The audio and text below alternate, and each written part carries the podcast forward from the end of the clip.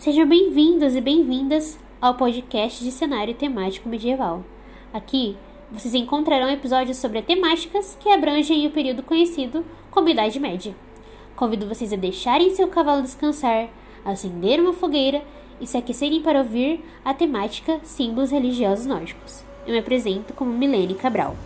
Oi, o meu nome é Marcos Alberto Dias. E meu nome é Bruni Vosch e somos graduandos do curso de História da Unespar. Mas antes de tudo, alguns de vocês sabem quem foram os vikings? E a importância dos símbolos religiosos? Se não, fiquem tranquilos, vamos te levar a uma cultura nórdica interessantíssima. Então vamos lá? Os vikings são considerados povos de origem germânica, originados da Escandinávia durante os séculos 8 e 11, um período conhecido como Era Viking.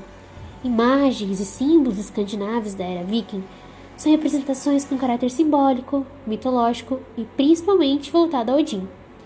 Esse que era líder dos panteões dos deuses nórdicos. É, Odin, aquele que você conhece dos quadrinhos e dos filmes. Esses símbolos estavam presentes tanto em seu cotidiano, quanto nas vestimentas, na arquitetura, na escrita, nas esculturas e entre outros. Então dá para ver qual a importância desses símbolos, não é mesmo? Como valores, conexão entre o ser humano e o divino, como uma experiência do ser humano. Os símbolos religiosos são de grande importância para se entender a crença de um povo. Esses símbolos estão presentes no cotidiano, que nesse caso é o dos nórdicos. Os símbolos expressam valores morais da sociedade, além de ensinamentos que podem aproximar as pessoas para de mais perto de seu Deus ou Deus. Para uma melhor compreensão de uma mitologia, ou até mesmo de uma religião, é de grande necessidade conhecer e entender os símbolos que existem nela, pois a crença do povo vai se ater a símbolos e objetos a fim de expressar sua conexão com o divino. No caso dos nórdicos, eles usavam a imagem como identidade, visto que era uma sociedade fundada na guerra e na figura da morte.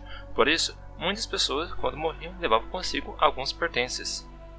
Agora, apresentaremos alguns símbolos para vocês entenderem um pouco mais desse universo nórdico. O Valknud é um dos principais símbolos, sendo o símbolo de Odin, o deus do céu, o deus da guerra, o da vitória e também o da riqueza. É identificado também como nó dos enforcados ou dos escolhidos, e também simboliza a morte, pois faz parte de um culto aos mortos. E esse símbolo também é interpretado como o poder da vida sobre a morte, pois são três triângulos entrelaçados. O espiral funciona como um ritual a Odin, pois se tratava de um sistema de fé que mantinha traços de antigas práticas de xamanismo e também de estados alterados de consciência.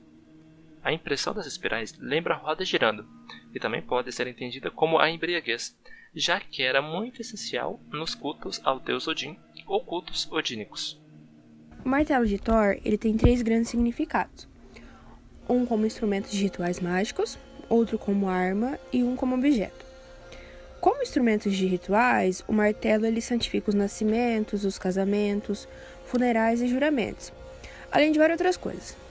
Como arma, ele tem a função de defender o mundo, os deuses e o próprio homem contra as forças do mundo obscuro, do caos, e como instrumento, o martelo defende contra os elementos da natureza. E já nas fontes históricas relacionadas ao martelo, ele é representado em três formas diferentes, com cenas do deus, do deus Thor pescando a serpente, que é conhecida a serpente do mundo. Outra representação do martelo é em pedras rúnicas e também em pingentes usados como enfeite encontrado em tumbas. Já as valquírias, para guerreiros e mulheres, têm o seu significativo valor. Elas são associadas ao culto da morte e do destino. As valquírias elas são representadas em duas formas mulheres sobrenaturais que servem ao mundo das almas e também relacionada com os heróis, sendo responsáveis por levar os corajosos guerreiros a Valhalla. Ao seu pós-vida, né? Em algumas fontes históricas, as valquírias são representadas como armas de lança, escudo e espadas. Por fim, galera, o quadrifólio. Segundo alguns estudiosos, esse símbolo tem relação com o infinito ou a eternidade, pelo fato de ser um símbolo que não tem começo nem fim. Para alguns outros, seria uma representação da serpente do mundo, que no caso é Ormunda. Essa que era uma cobra colossal que, quando mordia sua cauda, dava a volta completa no mundo, de tão grande e monstruosa que ela era.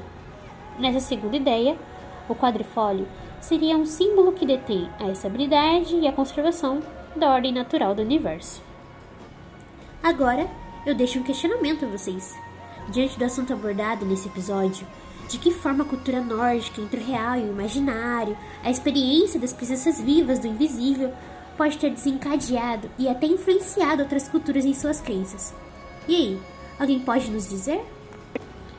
Você acabou de escutar o podcast Dicionário Temático Medieval, um projeto da disciplina de História Medieval 1 da Unispar, campus de Campo Mourão, coordenado pelo professor Daniel Lula Costa.